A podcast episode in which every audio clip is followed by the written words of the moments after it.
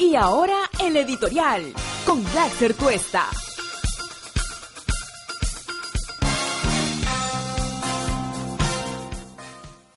La verdad es que no termina siendo ya novedoso el ímpetu, la voluntad, el entusiasmo y la celeridad con la que el señor Ernesto Brume, presidente del Tribunal Constitucional, quiere sacar, desde mi modesto punto de vista, indebidamente a Keiko Fujimori de la cárcel, donde, saben ustedes, está en una prisión preventiva que ha sido de manera uniforme sostenida por el Poder Judicial en tres instancias.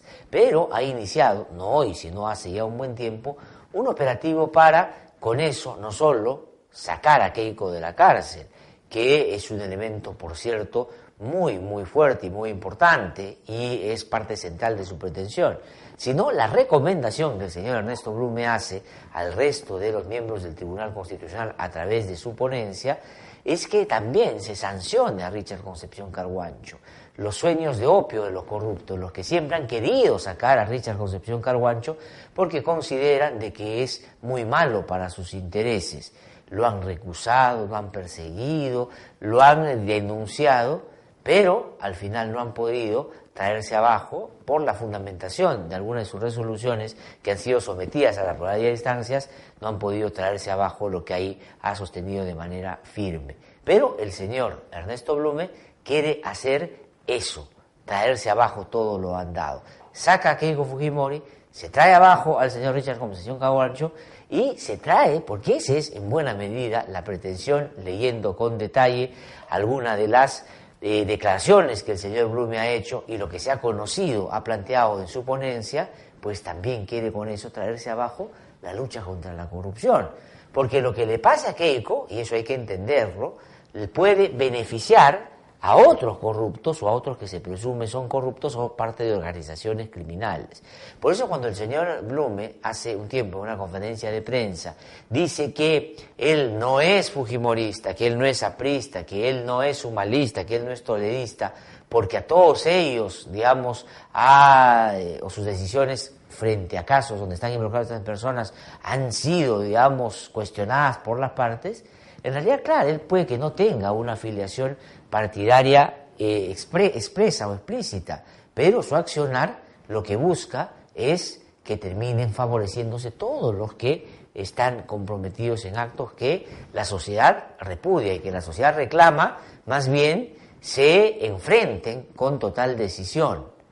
Y el señor Blume más bien ha tenido en los últimos tiempos, de una manera insistente, planteamientos, puntos de vista que han contagiado o han reavivado el fujimorismo de algunos otros integrantes del Tribunal Constitucional que han jugado en la línea que Blume les ha planteado. Por supuesto, ahí están con total firmeza y decisión, casi, casi, digamos, con una militancia que ni siquiera los propios miembros de estos partidos que están sumamente cuestionados han demostrado en los últimos tiempos, porque hay algunos que inclusive ya se están cambiando de barrio, pues han sido el señor José Luis Sardón y el señor Augusto Ferrero Costa. Sobre todo el señor Sardón, que además tiene una fascinación, tiene una obsesión por los viajes y, digamos, por la paella que parecería está en su lista de aprecios y apetencia en primer orden. Entonces, el señor Blume está en esa eh, voluntad. Pero ¿qué cosa es lo que ha pasado ayer en el Tribunal Constitucional? Y eso es una buena noticia, porque el diario La República y hoy día, o ayer por la tarde, el diario El Comercio, ya con mayor detalle, han publicado o se han dado a conocer las declaraciones del señor Jorge Yoshiyama. ¿Quién es el señor Jorge Yoshiyama? Es el sobrino de Jaime Yoshiyama. ¿Quién es Jaime Yoshiyama? Jaime Yoshiyama fue secretario general del partido de Keiko Fujimori, fue candidato a la vicepresidencia del partido de Keiko Fujimori, fue jefe del plan de gobierno de eh, la señora Keiko Fujimori, fue la cabeza visible después de la ruptura constitucional 92 de lo que fue el CCD y muy vinculado a Alberto Fujimori también. Ese personaje, con esa cercanía, con esa, este, digamos, relación tan, tan leal con Keiko Fujimori, es el que cita, invita, hace partícipe, cómplice y lo incorpora en el armatoste corrupto que el Ministerio Público dice se creó para que en Fuerza 2011 en su momento se pudiera pitufiar un dinero que no se quería dar cuenta cuál era su origen. Y esto Jorge Yoshiyama lo cuenta con lujo de detalles. Hoy día hay más información sobre eso. Jorge eh, Yoshiyama, el sobrino de Jaime Yoshiyama, dice, mi tío me llamó y me dijo, oye, necesito que nos hagas este favor, lo que en buena medida significó en términos legales ven y hazte cómplice y partícipe de una organización que estamos montando para tratar de lavar activos. Eso es lo que en buena medida le dijo, de otra manera, por supuesto, más coloquial. Y él le dijo, no te preocupes, yo tengo amigos que tienen cierta solvencia económica y con ellos podríamos disfrazar esa plata diciendo que son aportes personales cuando en realidad vienen de Odebrecht. Hasta ahí uno podría decir es una relación perversa, insana, ilegal entre un tío y su sobrino querido. Pero resulta lo que Jorge eh, Yoshiyama dice, y con detalle, además asumiendo la responsabilidad que le toca, en el marco efectivamente de un acuerdo con la acción eficaz, donde no puede mentir y tiene que corroborar lo que dice, lo siguiente. Dice, a mí, Keiko Fujimori, es decir, la señora K, ¿no es cierto?, la señora que maneja el eh, grupo del Congreso de la República que tanta beligerancia y tanta burda torpeza terminó ah, con una disolución del Congreso de la República, ella, dice Jorge Yoshiyama, me pidió varias cosas y me dijo varias cosas que quiero contar.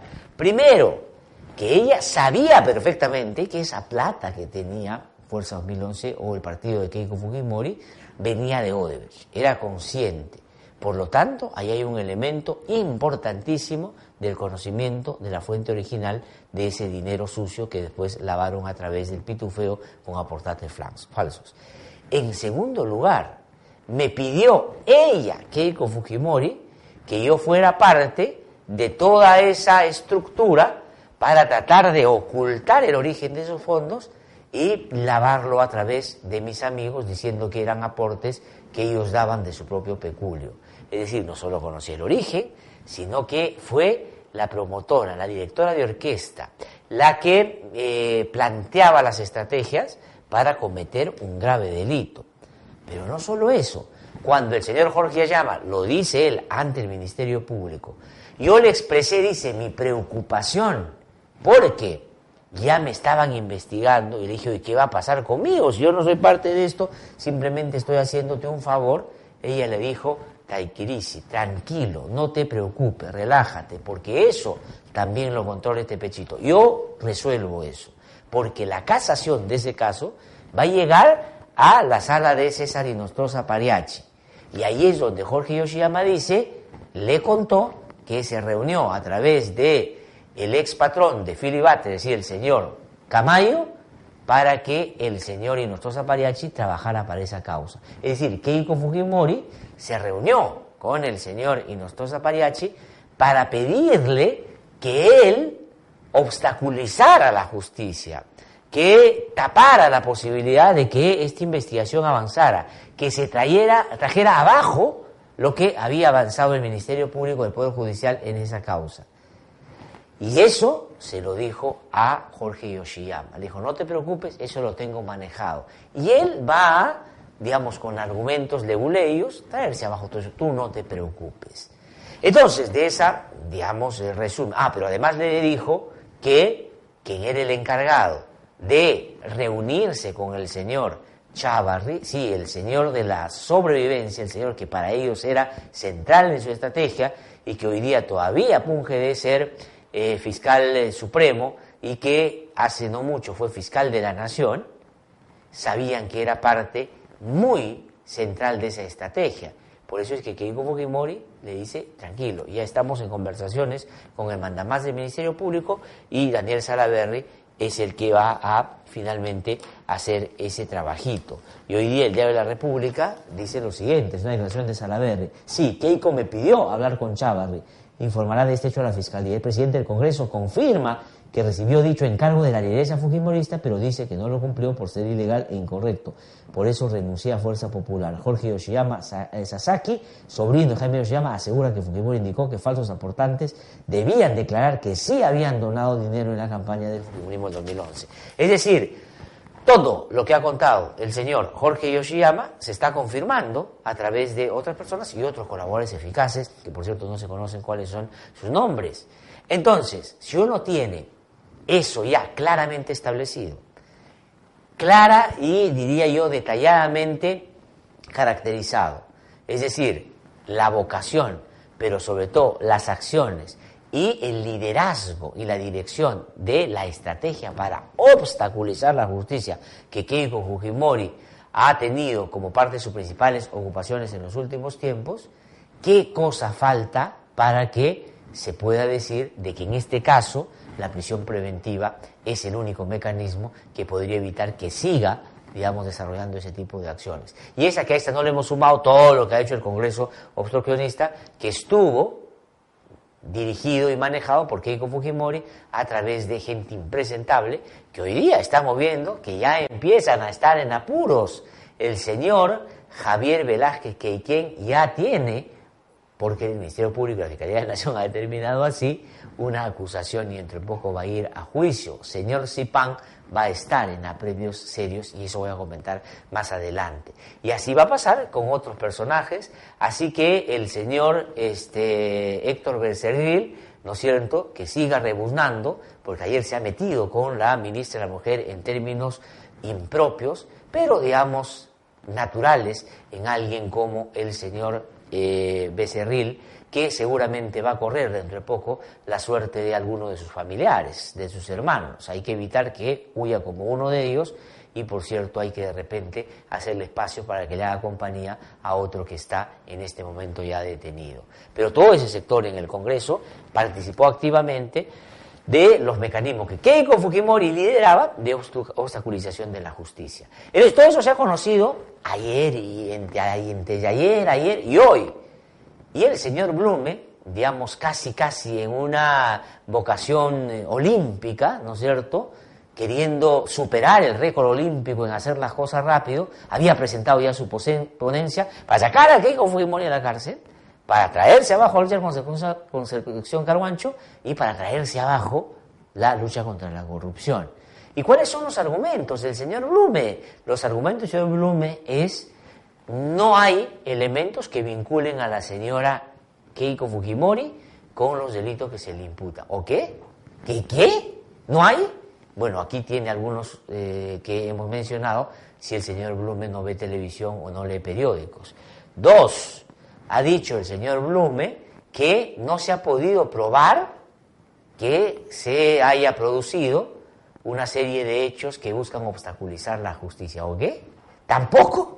Y lo que el señor Yoshiyama dice, que ella misma le pidió que hiciera tal o cual cosa, ¿qué cosa es, señor Blume?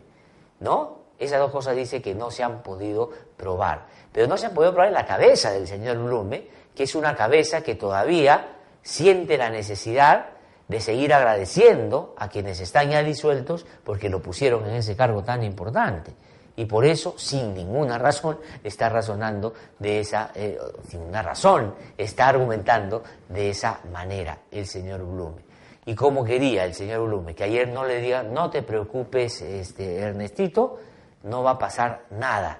Tú sigue con tu ponencia, la discutimos y en base a eso decidimos. No, algunos magistrados del TC han dicho y con razón, señor Blume, aló, aquí hay una nueva información que me parece es importante que usted pueda incorporar en su evaluación, en su valoración, en su análisis. Y por eso es que se ha postergado la discusión que estaba prevista para dentro de poco para que el señor Blume vea cómo incorpora eso. Después de eso, si es que el sentido común le gana un poquito de espacio en la cabeza en nacional del señor Blume, el señor Blume tenía que decir, oye, ¿qué más claro que la obstaculización que se ha podido iniciar en este caso? Entonces, lo que ha pasado en el Tribunal Constitucional es que el señor Blume fue con su propuesta para sacar a Keiko y le dijeron incorpora esto y lo tiene que hacer. Y eso me parece va a ser determinante para su decisión.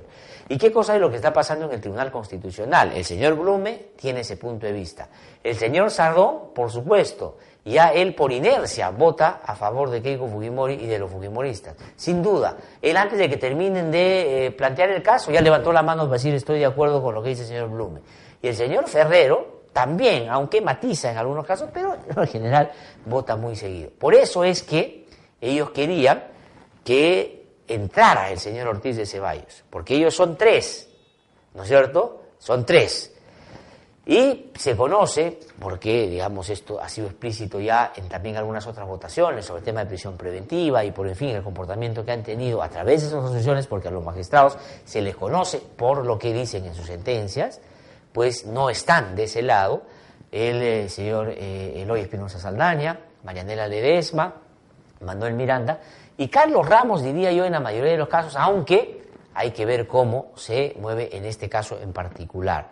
Por eso es que lo que querían era que entrara el señor Ortiz de Ceballos y querían que salga alguien que tiene y sabe una postura clara frente a este y otros temas y que, digamos, no se va a dejar así nomás doblar la mano, ¿no? Y querían sacar a uno de acá para meter al señor Ortiz de Ceballos.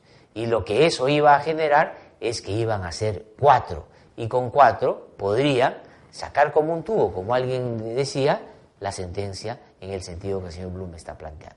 Como ese plan se cayó, como ese operativo no tuvo éxito, como la realidad se impuso y al señor Ortiz de Ceballo lo mandaron, ya saben ustedes a dónde, a seguramente tomarse un té con su primo Pedrito, que ha sido presidente del, Congreso y que sigue añorando ese cargo, y terminó el Tribunal Constitucional en la misma conformación como era lo que debería haber sido siempre y nunca se debió poner siquiera mínimamente en duda ese tipo de esa conformación.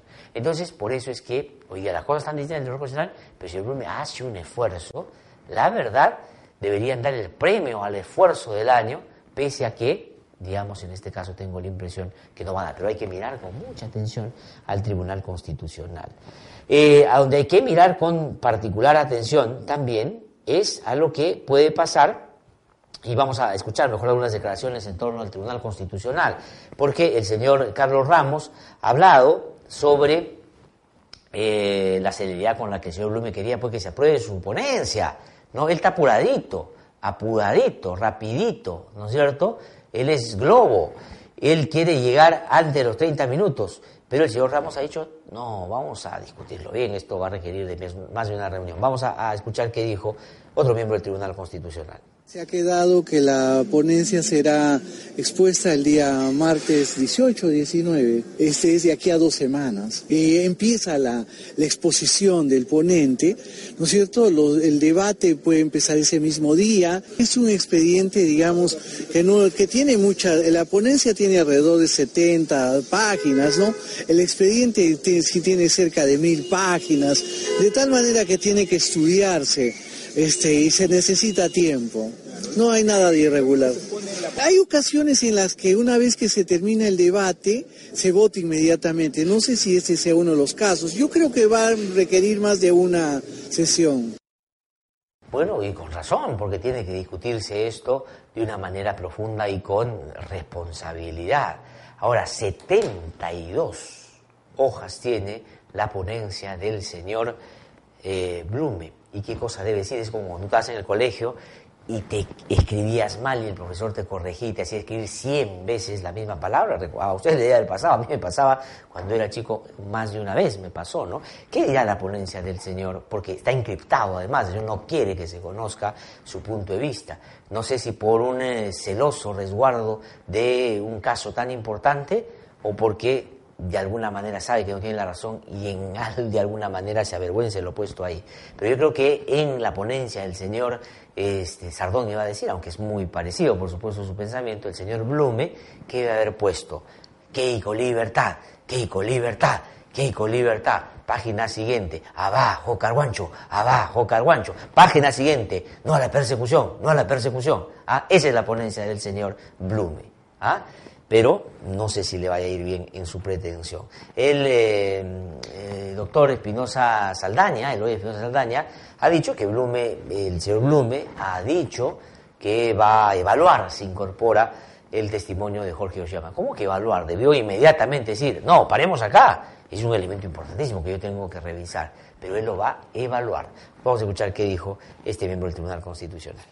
Hoy en día salen unas declaraciones que tienen incidencia directa en lo que se está planteando y en ese escenario entonces que se ha pedido que se tenga un tiempo prudencial para que el ponente, si lo tiene bien, incluya elementos de lo que está pasando y en cualquier cosa nosotros también nos enteremos. Lo que le corresponde para un juez es precisamente resolver con todos los elementos de juicio. No nos ha dado una respuesta definitiva al respecto, dice que lo va a evaluar.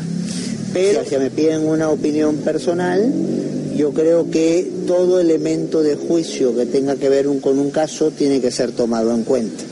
Si el ponente no lo tiene a bien así, yo respeto su posición, pero buscaré tener acceso a ese documento para poder ganarme mi propio criterio al respecto. Pero es obvio, ¿no? Que si sale, digamos, un elemento tan significativo, tan importante, ¿cómo no lo va a tomar en cuenta el señor Blume? ¿Qué cosa es lo que tiene que evaluar el señor Blume? O de repente tiene que consultar porque si el Señor algo sabe hacer es consultar, ¿no? Quienes lo conocen saben que tiene sus habituales consejeros, ¿no? Pero bueno, hay que mirar lo que pasa en el Tribunal Constitucional. Por supuesto, toda la gente que no quiere que la lucha contra la corrupción avance, le ha puesto todos los huevos esa canasta al Tribunal Constitucional. Y por eso es que hay que estar mirando muy bien lo que puede ahí pasar. Vamos a otro ámbito, otro espacio que también hay que mirar con mucha atención. Eh, la comisión especial que va a elegir la Junta Nacional por la Justicia. Cuidado, porque ahí también parecería que no gana el derecho, sino la topografía.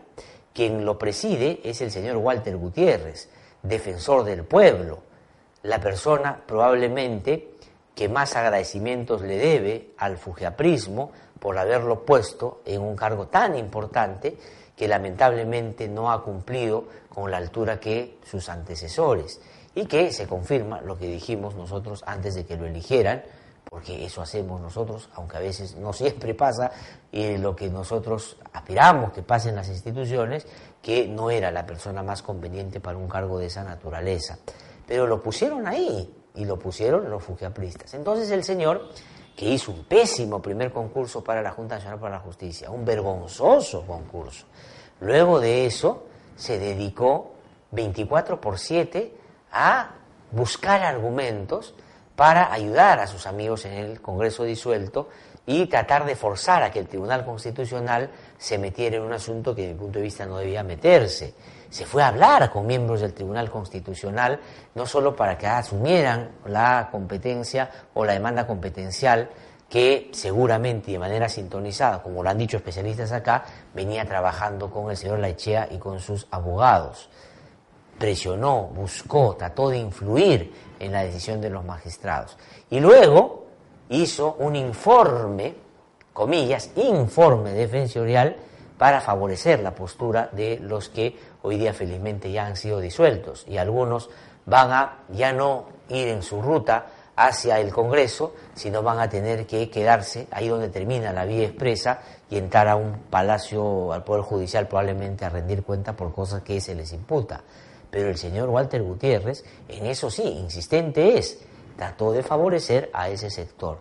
Hizo una serie de actos de malabarismo para tratar de meterse en este caso. Y ahí sí, el señor Ernesto Blume, cuando le preguntaron, ¿y usted va a tomar en cuenta lo que ha dicho el defensor del pueblo? Claro, ¿cómo no vamos a tomar en cuenta lo que dice el defensor? ¿Cómo no? Ahí no tiene nada que evaluar, nada que evaluar. Ahí tenía que incorporar lo que dice. Claro que sí, porque de eso es lo que se trataba. Pero al final, plancha quemada, porque no le dieron la ponencia a él, se fue donde Ramos y bueno, ya sabemos la historia que ha continuado a esa decisión. Entonces el señor que se dedicó digamos, a trabajar cama adentro para ese sector en el Congreso, el señor Walter Gutiérrez, desatendió la comisión especial. Y lo que ha pasado con esta nueva convocatoria ha sido un asunto que la verdad también muy discutible. Pero ya hay 29 clasificados a la segunda temporada, es decir, de ahí van, de ahí van a salir los miembros de la Junta Nacional por la Justicia. Y hay que tener mucho cuidado. Hay gente valiosa, hay gente proba, hay gente decente, hay gente capaz, hay gente que tiene una trayectoria democrática. Pero hay otros que tienen todo lo contrario. Y algunos, la verdad, digamos, no nacieron estrellados, sino nacieron con una estrella en la frente. Y esos van a querer, como ha hecho el APRA siempre, tomar el Poder Judicial y hacerlo funcionar bajo el capricho de quienes desde ahí reclaman impunidad. Y eso es lo que van a tratar de hacer. Y el señor Walter Gutiérrez ahí no se va a poner bravo, ahí no se va este, poner peleón, no, no, ahí va a dejar que todo fluya. Porque cuando las cosas fluyen para favorecer a quienes son sus amigues, sus amixers, ¿no es cierto? Ahí él, que es, digamos, amigo de todos, deja que las cosas fluyan. Pero bueno, y de los reporteros, ayer ha publicado un hecho muy importante que no se puede no solo desmerecer, sino que se tiene que atender con mucha diligencia. Y es lo siguiente, el magistrado y los celulares delatores dice, a ver, hay eh, y está aquí directamente vinculado el señor José Luis Lecaro. Solamente pongo el antecedente para que usted lo tenga claro. El señor José Luis Lecaro es presidente del Poder Judicial, saben ustedes, esto lo he repetido ya, pero lo voy a traer otra vez a colación para que se pueda entender mi punto de vista esta mañana. En la Corte Suprema hay 18 magistrados y magistradas, 18. De esos 18, eh, la mayoría votó blanco o en contra en la última elección del Poder Judicial, o sea, blanco o viciado. Y el señor Lecaro salió elegido como presidente del Poder Judicial con seis votos de 18. Seis de 18. O sea, eso, si fuera un proceso vigilado por la OMPE o supervisado por la OMPE, no te da un triunfo a nadie. Gana blancos y viciados, por lo tanto no hay elección. Pero a él lo eligieron seis. De esos seis, uno era su voto, por supuesto, quedaban cinco. De esos cinco, cuatro están, por lo menos, algunos, diría yo, vinculados y otros, digamos, con aproximaciones sospechosas a los cuellos blancos del puerto. Uno, digamos, sin exagerar, podría decir que los imputados por ser parte de los cuellos blancos del puerto que están en la Corte Suprema pusieron al señor Lecaros como presidente del, del eh, Poder Judicial. Ya ahí hay un asunto que ya llama la atención en sí misma. Claro que sí. Pero resulta que IDL Reporteros ha publicado una nota que es mucho más clara, contundente y lleva a la sospecha el comportamiento del señor eh, José Luis Lecaro, hoy presidente del eh, Poder Judicial, que desde mi modesto punto de vista debería inmediatamente renunciar, inhibirse, salir, o el señor Walter Gutiérrez, si es que a alguito le interesa la legitimidad de este proceso, pedirle que sea parte, porque con estos cuestionamientos no puede elegir a la Junta Nacional por la Justicia. No puede porque él mismo, y su caso va a ser revisado, van a revisar la Junta Nacional de Justicia los casos de los que votaron por él o pusieron como presidente del Poder Judicial. Eso es un abierto conflicto de intereses. Dice Idela Reporteros Dice, al colaborador eficaz con clave 010 a 2018 le han fallado varias cosas, pero menos la memoria, dice. Sus detalladas confesiones sobre reuniones que ocurrieron hace más de dos años resulta hoy en buena medida comprobada por la georreferencia forense de la telefonía celular. Que esto es bien interesante, porque el colaborador eficaz dice, tal día del año 2017 yo me reuní con Lecaros así, de esta manera. Y efectivamente, la policía de la DIVIA, que es una policía altamente especializada por la geolocalización, han identificado dónde estaban los celulares el momento que este señor decía se ha reunido con estos personajes. Y se ha logrado identificar que efectivamente estaban ahí. Dice, en otras palabras, ¿dónde estuvo el celular hace años? Con precisión de minutos. Ahí mismo, casi siempre, estaba el dueño. Dice, su corroborado testimonio tiene mucha importancia porque compromete con, por lo menos, preguntas inquietantes al hoy presidente del Poder Judicial, José Luis Lecaros. Usted lo puede leer en Idea Reporteros. Si me das, Carlitos ¿puedo leer? Eh, tengo unos minutitos, por favor. Da, este... Idea Reporteros pudo leer el informe de la fiscal Junta Suprema Provisional Fanny Quispe, que remitió el 30 de octubre pasado al fiscal supremo provisional Jesús Fernández Alarcón, a cargo de la primera Fiscalía Suprema Transitoria Especializada en Delitos cometidos por funcionarios que resume y corrobora la confesión del colaborador 010 a 2018. Dice, gran parte de esta se refiere a la estrecha relación que tuvo el empresario Salvador Risi Cortés con los entonces vocales de la Corte Suprema, César Inostroza Pariachi y José Luis Lecaros Cornejo, para intercambios, escuchen ustedes, de influencias y favores.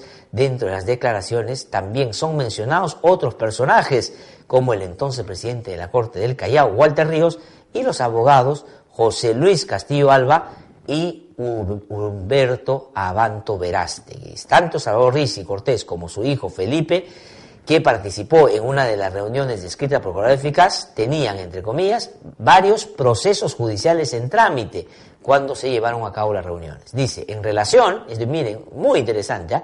en relación entre Risi Cortés y Lecaros, tiene un trasfondo anterior.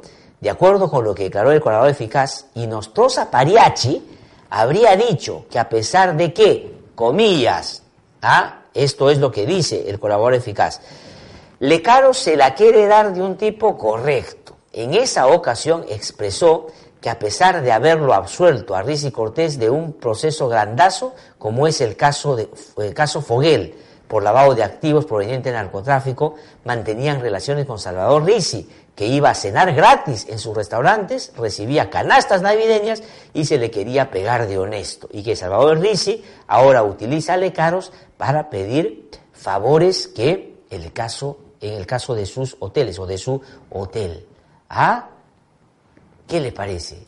Chapes a Flor. O sea, el presidente del Poder Judicial de hoy, en ese momento, le hacía favores y sacó de un caso de lavado de activos, el caso Foguel, recordarán ustedes, el caso de los camellos, un caso muy grande y fuerte de lavado de activos y narcotráficos, que el señor Lecaros le dio una mano. Eso dice el colaborador eficaz. Dice, el caso Foguel fue, dice el reportero, y es sin duda un caso grandazo, el de la organización de narcotráfico Los Camellos, donde mucha gente empezando por Vladimiro Montesinos, estuvo comprometida y en la que, pese a los asesinatos perpetrados en Perú y Panamá para silenciamiento y venganza, quedaron varias revelaciones y confesiones pendientes de investigación adicional. Según el colaborador eficaz, comillas, Salvador Rixi Cortés, siempre se jactaba que José Luis de Caros era su pata y que este juez supremo fue quien lo apoyó en el caso Foguel en el cual estuvo procesado por lavado de activos, Salvador Riz y Cortés, le dijo a Walter Ríos que se reunían periódicamente con Lecaros Cornejo, cada dos meses aproximadamente, en su despacho de la Corte eh, Suprema. Walter Ríos confirmó esa cercanía, según el testimonio del colaborador. En mayo, escuchen, interesantísimo, ¿ah? en mayo del 2017, Ríos estuvo cerca de Palacio de Justicia, y telefoneó a Risi para pedirle que gestionara, eh, que gestionara que Lecaros lo reciba. Este le devolvió prontamente la llamada, informándole que Lecaros lo podía recibir en ese mismo momento, tal como sucedió. Ahora, esto es bien interesante ¿eh? porque esto es pura tecnología. ¿Cómo se corroboró esta información? ¿Cómo es que cuando esto dice, oye, Ríos dice, yo lo llamé a Risi y le dije, oye, hermano, hermanito, hermanito, ¿cómo hago para poder hablar con el hombre. ¿Con cuál hombre? Con Lecaros. Ah, bueno, pero espérate un ratito, ¿quieres hablar con él? Sí, me gustaría reunirme con él. No te preocupes, ahorita te llamo. Minutitos después lo llama y le dice, vente para acá. Aquí vamos a... y la reunión se produce. Pero esto es bien interesante. ¿Cómo se corrobora esta información? La DIVIAC, la División Policial encargada de investigaciones de alta complejidad, bajo el mando de Harvey Colchado, a quien ha querido cortarle los futbolista, por supuesto, la cabeza, se encargó de esto y ofició los resultados a la Fiscalía el 8 de mayo de 2017 a las 12.41 de la tarde. Walter Río llamó desde el número tal a Salvador Rizzi al número tal. La conversación duró 3 minutos 41 segundos. A las 2.46 Rizzi llamó a José Luis Lecaros en una comunicación que duró 1 minuto 42 segundos. Y a las 2.49 pm Salvador Rizzi telefonió a Walter Ríos en una llamada que duró 1 minuto 20 segundos y según la DIVIAC, en este lapso el celular de Walter Ríos, escuchen, ¿ah? esto es geolocalización, es decir, pura, eh, digamos, tecnología. Dice, en ese lapso el celular de Walter Ríos se encontraba muy cerca de la celda de teléfono celular ubicada a una cuadra de Palacio de Justicia. Es decir, que Rizzi, que era el amigo o es el amigo de Lecaros, lo llamó a Ríos para decirle que Lecaros lo podía recibir y estaban juntitos en ese momento, en el mismo círculo a, ¿qué les parece? A una cuadra del Palacio de Justicia. La misma tecnología investigativa ha permitido confirmar las reuniones acaecidas tiempo más atrás que el colaborador revela que ocurrieron. Dice, hubo dos reuniones en el restaurante Polo Marino el 2016 a las que ocurrió eh, Lecaros y Nostroza y Lecaros para, según el colaborador, asegurar el apoyo de Nostroza para su candidatura a la Nacional de Elecciones. El informe de la DIVIAC indica, efectivamente, que el 5 de octubre de 2016 los celulares de Risi y Nostroza Ríos coincidieron en radio próximo Apolo Marino. la tecnología cuando se usa bien, por supuesto, ayuda muchísimo. El colador menciona otra reunión en el bar del Polo Marino, donde indica asistieron Risi, su hijo Felipe, su contador y Nostroza Pariachi, Lecaros Cornejo y Walter Ríos. También, comillas, probablemente el abogado José Luis Alba, Castillo Alba, perdón, y el magistrado Willy Zavala Mata. Según la DIVIAC, en la noche 21 de octubre de 2016 los celulares estaban en la misma cuadrante, digamos. ¿no? El 15 de noviembre de 2016, Lecaros perdió la elección, el magistrado Víctor Ticona fue, Ticona, perdón, fue al jurado de elecciones, en el nuevo documento consta una declaración de Walter Ríos sobre una conversación inopinada que tuvo en la cárcel. Esto ya es otra cosa que tiene que ver también con el momento actual, ¿no? Dice, Walter Ríos describe una conversación inopinada que tuvo en la cárcel en Alcón 1 el primero de marzo de este año, recién, hace no mucho. Según Walter Ríos, ese día a las 3 de la tarde, el técnico del INPE de nombre Jonathan llamó al interno César Álvarez Aguilar, toda vez que su abogado, Humberto Abanto Verástegui, eh, lo estaba buscando. Después de unos minutos, sigue Ríos en su manifestación, a través de la ventana, dice, enmayada del ambiente donde se encontraba César Álvarez Aguilar con Humberto Abanto, lo llama este último, o sea, Abanto, refiriéndose que le conceda un par de minutos. Es decir, Abanto va a, buscar a su patrocinado, que es Álvarez Aguilar, César Álvarez, pero lo ve a Ríos y le dice, quiero hablar contigo unos minutitos, lo cual aceptó, dice Ríos. En la conversación, el abogado Humberto Abanto Verástegui le dijo a Walter Ríos Montalvo que iba de parte del presidente del Poder Judicial, José Luis de Carlos Cornejo, para preguntarle, ¿no? Comillas, qué cosa necesitaba, en qué lo podía ayudar, y que comprenda que las declaraciones públicas no pueden ser amigables, asimismo que lo podía ayudar en su caso. Es decir, Abanto Verástegui, que hoy está preso, porque el Ministerio Público y el Poder Judicial han dicho que fue un árbitro trucho, es decir, que Odres le pagó por favorecer sus insanos intereses y según el testimonio de uno de los árbitros que está colaborando con la justicia, este era que según este árbitro dice, cómo jodía por su plata, no lo que más llamaba para pedir su plata, ese le lleve el mensaje al señor Walter Ríos de que el presidente del Poder Judicial lo puede ayudar y que no se vaya a molestar porque él no puede ser amigable con sus relaciones públicas porque hay que guardar una apariencia. Increíble esto, lo ha publicado IDL Reporteros el día de ayer. Hay que mirar, mirar con mucha atención al Tribunal Constitucional y lo que pueden hacer, ¿ah? se pueden traer abajo la lucha contra la corrupción. Y hay que mirar al presidente del Poder Judicial, tiene que explicar esto.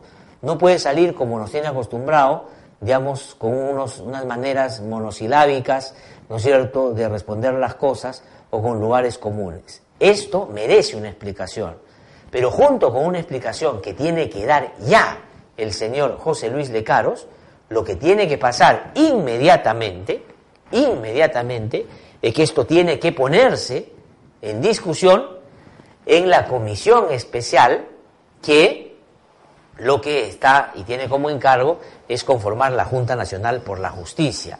Lo que tiene que hacer esta Junta Nacional por la Justicia, presidida por el señor Walter Gutiérrez, que ha cumplido un papel nefasto en esta elección y más bien ha estado en los últimos tiempos procurando mejor suerte para sus amigos del Congreso disuelto, tiene que plantear en el seno de la Comisión Especial si es que el señor Lecaros debe o no continuar en, ese, en esa posición. Por una sencilla razón, porque no se puede poner al gato despensero. El señor José Luis Lecaros según testimonio de probadores eficaces, está vinculado a gente que a su vez hace parte de los cuellos blancos del puerto como Inostrosa Pariachi. Pero sobre todo, esa Junta Nacional por la Justicia que él va a elegir, va a revisar los casos de los vocales supremos que lo pusieron a él como presidente del Poder Judicial y revisar su propio caso. Esto es una cosa que no se puede permitir y parecería que los sectores más afines a la impunidad y que no quieren que la lucha contra la corrupción siga con esta o mayor intensidad, le han apostado y, como decía al comienzo, puesto todos los huevos en estas dos cestas, el Tribunal Constitucional y la Comisión Especial para que la Junta Nacional por la Justicia sea parecida a los hermanitos del Consejo de la Magistratura. Y la central responsabilidad va a ser de todos los miembros, pero en particular de Walter Gutiérrez. Hemos presentado el editorial con Laxer Tuesta.